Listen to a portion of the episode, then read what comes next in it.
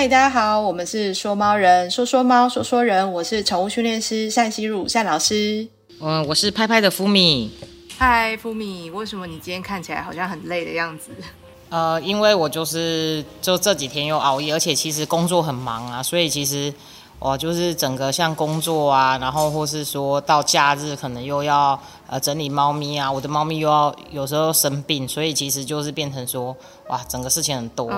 觉得很困扰，时间都不够用。时间不够用是不是？你现在几只猫啊？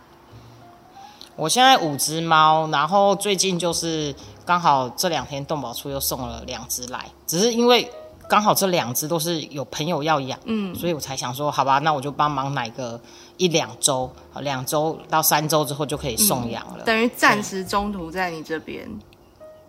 对，没错，没错，大概，所以我这样子等于是一天要照顾七只猫咪。天哪，你知道其实平均一只猫需要一点五个猫奴，你知道这个这件事情吗？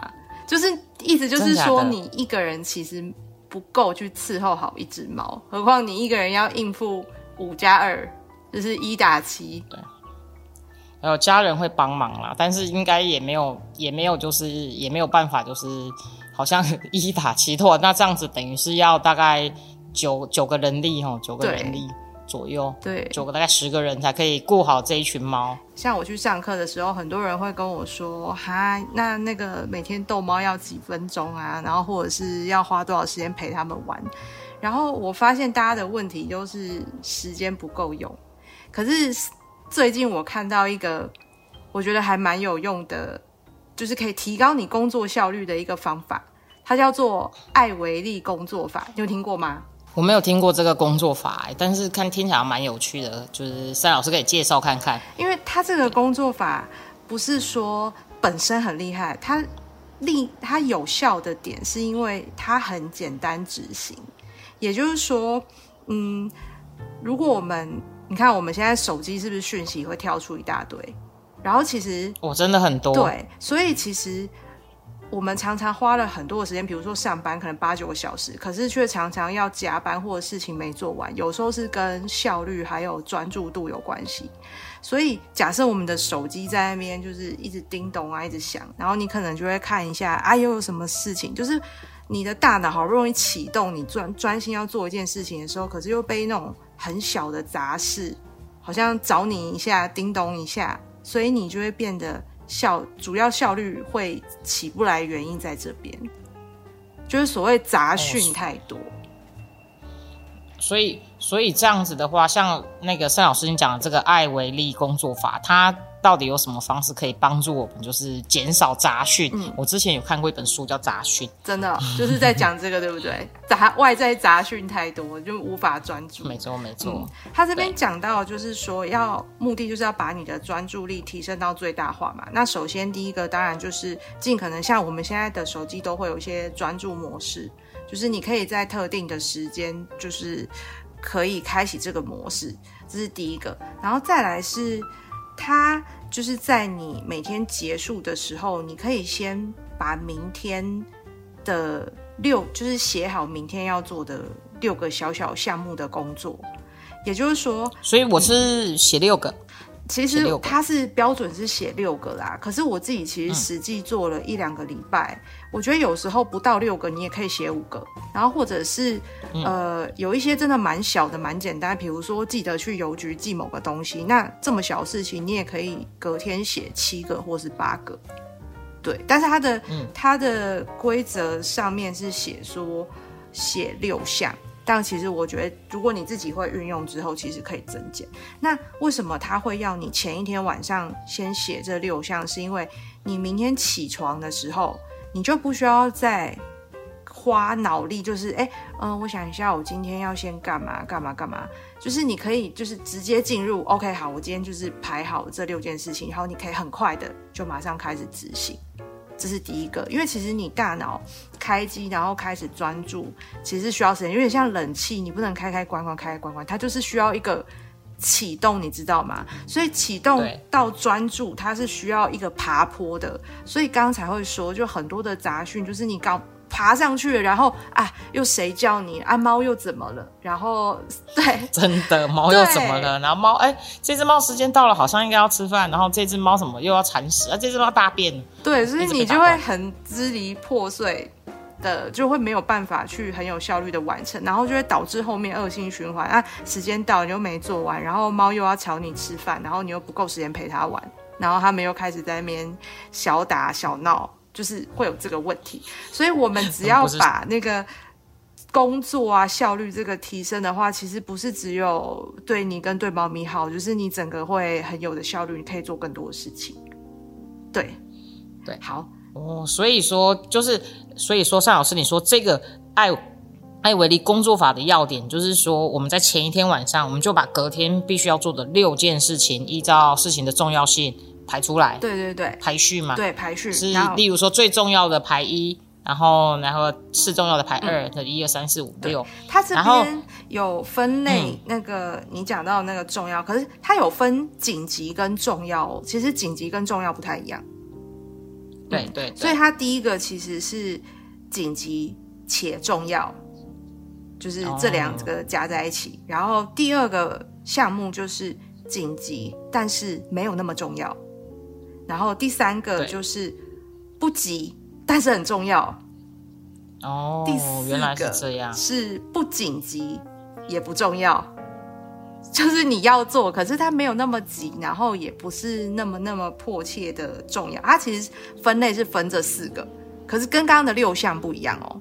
你有可能有都紧急加重要的两个，然后可能不紧急可是很重要的一个。反正你就是自己写六项。那单老师，我问你一个问题哦，我我之前其实其实这个问题我觉得蛮有趣的。那你觉得一读 email 这件事情对你来讲是重要还是？不重要，对我来讲是不重要。但是呢，我有看过一本书，他写说，如果你一天当中把最重要，就是你一开始早上你就先选择读 email，你接下来的整天你就会一直的拖，就是一直有拖延症。原因是因为你的大脑，你你一直笑的原因是因为，我我有时候真的早上来第一件事，我会先看一下 email。好，那我跟你说，就是你你的习惯。不是不行，但是因为呢，他呃那个书讲说不能先看 email，原因是因为 email 通常是一些很简单、很琐碎，通常是不重要的事情才会用 email 的方式。那你的大脑就是经常会去回避一些你觉得比较困难的工作，你会把它往往后面排。没错，没错，就是这样子，就觉得哦好累哦，不想动了。可是。其实是要反过来，你要先把最难的事情排在最前面，然后最重要的先去完成。那这个会影响什么呢？而是你完成之后，你就会有成就感，就是你不去逃避，然后你完成之后，你就会精力满满，有成就感。所以接下来的事情，你就会觉得那一定没有第一个难。都会很简单，所以你就会顺着，就是每天一定都会做完。可是你如果反过来变成最难留在后面，你通常都是啊，那不然明天再再做，就一直拖延拖延。那拖延就会回到它没有那个啊效率啊。我们这边讲专注，一个是专注力嘛，但另外一个其实是效率。所以为什么常常就是啊各种 delay 啊，不好意思啊，拖延啊，其实是跟这个一开始的选择有关，你就不能去逃避这样子。哦，所以说，所以说用了这个方法之后，其实就是我们每天，我觉得在我的认知里面，感觉每天至少可以完成六件事情，然后呢，而且是可以把重要的事情先处理完。对，而且他这边还讲到第三个重点是，刚刚我们不是排六项嘛，然后按照那个紧急跟重要或者不紧急不重要的顺序嘛，然后他这边还有一个规定是，你必须要按照这个顺序哦，你不能写六项。然后你先挑那个，就是你刚刚那个 email，email 你自你自己觉得紧急重要吗？我自我自己觉得不重要。我觉得 email 很像是每天来的时候，就是在喝喝茶的时候，先看看就是今天呃有没有什么事情，或是什么什么东西要把它列进去要处理的事情这样。但是其实就像尚老师讲的，我觉得那那些都不是一定不是最紧急。的事情，因为最紧急的事情，大家就会打电话来。对啊，所以你 email 就不能排在第一个嘛。然后他说第一个如果没有完成的话，你绝不做第二项。所以一到六的顺序是一二三四五六，然后一定要做完一才能做二，做完二才能做三，对，做完三才能做四。对哎，这个蛮有趣的。，对他这个规定是一没有完成，那如果有开始二。那如果那如果说这个这个东西是比较庞杂的，因为你看有时候我们会用什么番茄钟什么工作法则，或者、但是这个工作如果比较庞杂的，那应该怎么办？它里面有讲吗？书里面有讲。嗯，有庞杂的意思是指说，它不可能短时间完成嘛，就是今天可能不能完成，它可能是一个计划，所以你可以把它切碎啊。比如说，你有一整个计划，我把它摆成三这样。呃，不是不是，就比如说你你要，比如说我要上台演讲，我是不是要准备一个课纲 PowerPoint？然后这个课这个演讲可能是两个小时，但是两个小时我不可能在比如说今天我把它排在比如说第三，然后我就要把它完成，但是我可以，呃，我的演讲我要先准备课纲跟第一章。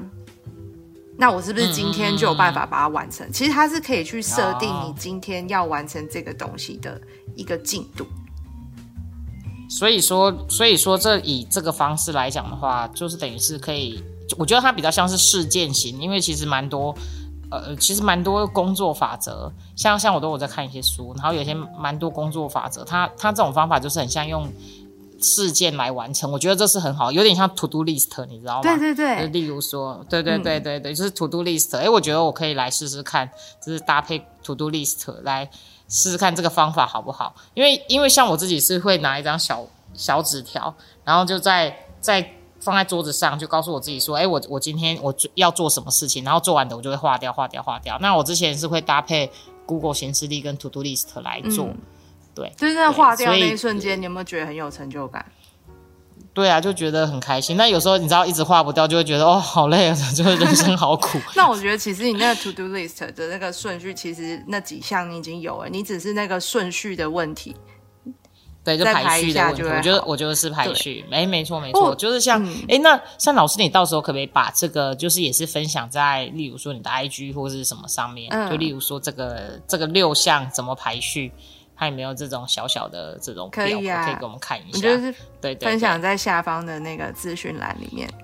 没错因为没错没错，我真的这样子大家都会知道。我那时候看到这个工作法的时候，我就觉得自己先试试看嘛。然后我试了两周，我是觉得有提高到效率啦，就是它是一个蛮实用。那它实用原因是因为它很简单，而不是好像你特别要去学一个什么心法。或者是什么很复杂的东西，学完之后你才会变得好像会自己鼓励自己，然后有效率这样。所以我觉得大家都可以很轻易的试试看，因为你有没有发现一个问题？其实以前时间都是一样的，从以前到现在，时间也没有走比较快或者比较慢，然后每个人时间都是一样。可是以前的人是很闲，然后才养宠物，可是现在的人相反是很忙，然后就会很需要呃有人，就是可能没有人陪伴，因为太忙了。然后也没有太多的社交，也没有空做太多的社交，所以就会转向变成，哎，我的心灵很需要一只宠物来陪伴。所以现在其实反而是忙碌的人会比较会有养宠物的需求，很闲的人反而不一定哦。而养宠物比较会有问题的，也正是这些很忙，但是你又养了宠物的一个这个状况。对，我我觉得我刚好是因为我的工作其实是跟宠物有关系的，所以其实就算是很忙，我也大概可以播出一些很固定的时间去照顾好它们。嗯，那呃，到假日的时候，以前会很常出去玩，现在因为养比较多只，现在也比较不会出去玩。而且最主要，我觉得是我的猫其实年纪都比较大了。一一对这种老猫，就是你知道，就是每天打打皮下啊，干嘛之类的，吃吃药啊，就是走不开啊然后，走开对就是也放心走不开下。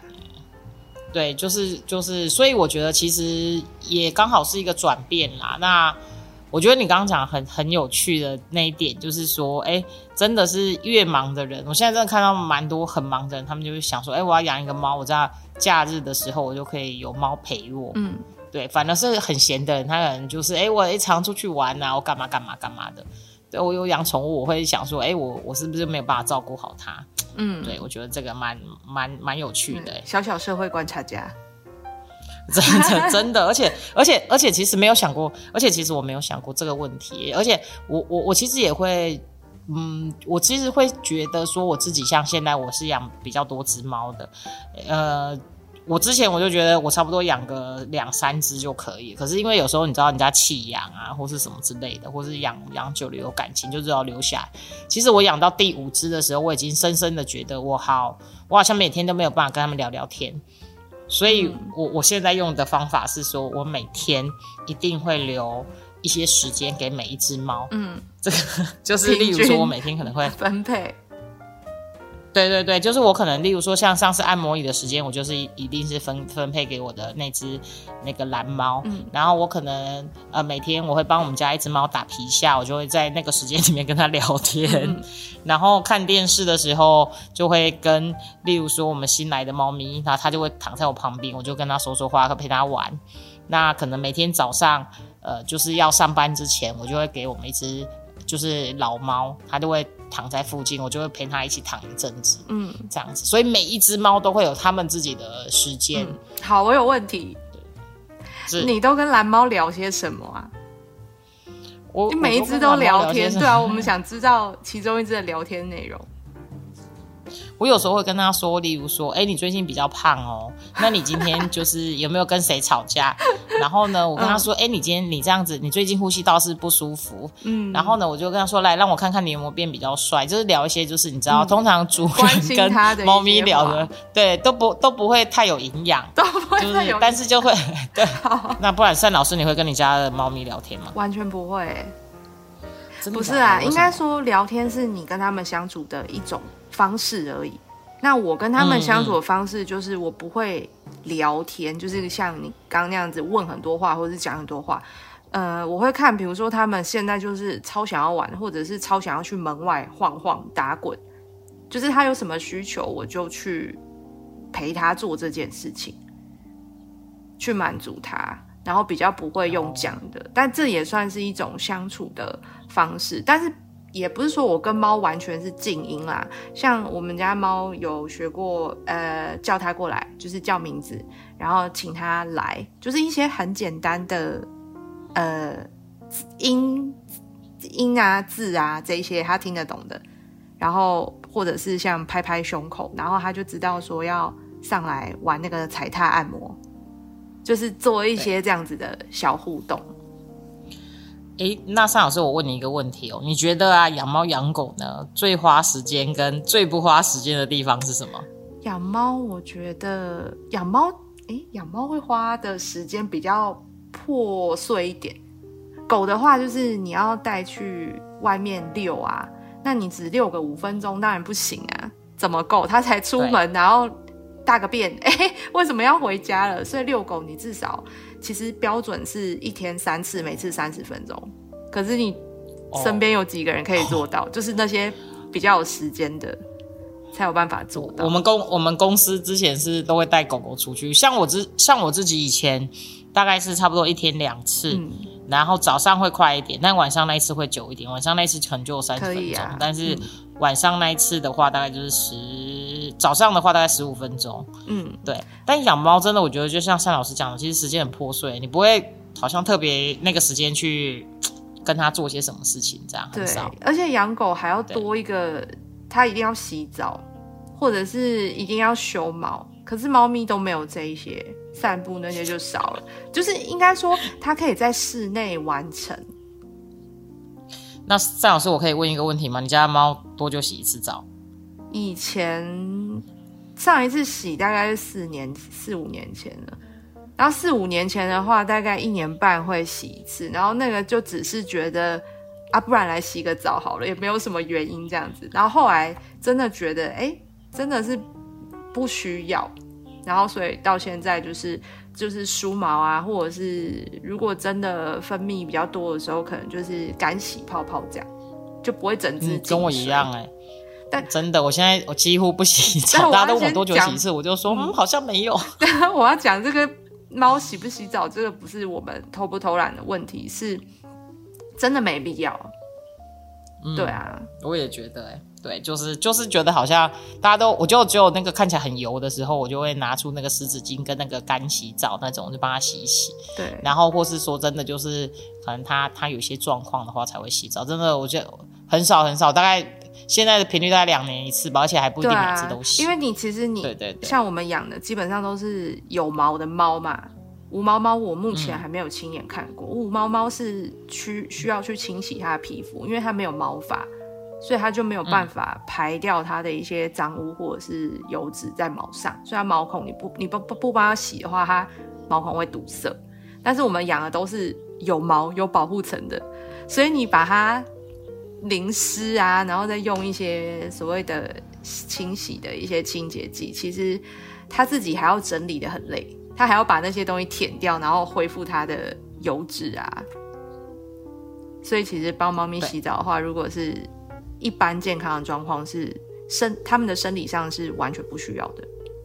那 OK，那我们就可以知道说，大家其实都很少帮猫呃洗洗澡，所以呢，接下来我们就进入就是问与答时间。那首先问与答，第一个是 J I G U J I G U J I G U L 三 A，对对对，然后他说每次带猫出门，他只想往回走回家，但过了一个距离后，好像又会自己走，该如何改善呢？好，这个听起来好像是走回家，就是他要调节它的压力啊。正常来说，猫如果出门的话，你看它都知道回家在哪，它一定是有什么状况先回家，然后看一下、观察一下，它觉得诶现在比较没那么可怕，它就会再次出发。所以其实 所以所以其实这个猫咪还蛮正常，并不是说怎么去改善它，而是你应该观察一下它比较会出发的一些状况或者时间，比如说那个时候的车比较少，或者是没有小朋友，或者是没有那个走路比较快的人等等之类的。哦，所以所以就是变成说，其实像这样的情况，就是请他也也也给猫咪一些时间，对其实猫咪自己会观察跟记录下来对来。它自己会去选择比较安全的时机点出发，这样。好，那第二题那个 C H I A O H U 零六二零，想请问老师，新室友是人类，也需要引入吗？人类室友直接搬进来，结果猫咪常常去凶它，坏坏坏，坏 坏坏是英文还是中文？没有是英文，对不起好，的 那个那个那个英英语发音不好。好的，嗯、猫咪跟人我们不会讲引入啦，引入是同类才会需要，就是因为你突然，我刚我刚刚还想说，是不是什么香港朋友来的，用了引入或是什么之类的？嗯、什么意思？香港的引入是代表没有，没没有，不是不是，我的意思是说这个，我想说哦，这个你想说引入是什么意思，对不对？对这个是对对，行为上面，动物行为上面，我们要介绍这一只动物跟它的同类认识的时候，我们会讲引入，但其实白话就是介绍啦。像比如说，嗯，猫咪跟猫咪需要引入，然后兔子跟兔子也要哦。兔子你直接两只成兔丢在一起，它们也是会打架或是跺脚，会生气。对，所以就会有需要这个引入的这个步骤。所以呢，猫跟人不是同类啊，不需要啊。所以呃，不是因为你没有引入好而猫咪对这个新室友哈气，而是新室友的可能一些初次见面跟猫咪见面的印象，或者是持续有某一些行为让猫咪是感到害怕的，所以每一次都会哈气。也就是说，如果他这个室友的一些肢体，比如说不会想要去接近猫，或者是没有跟猫冲突过，那进来之后，猫咪一定会观察室友嘛，他们就会越来越熟悉，那之后就不会有哈气的问题。如果持续有，就代表每天都一直在冲突。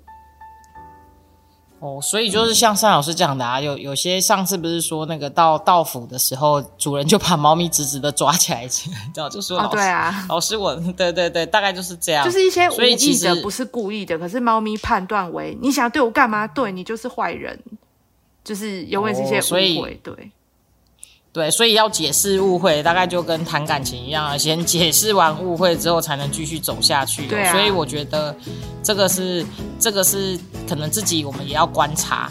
观察才会有这个好的结果，那就是希望说，如果你有什么问题，也还可以再问我们。好，那我们今天就到此为止，下次见。嗯。拜拜。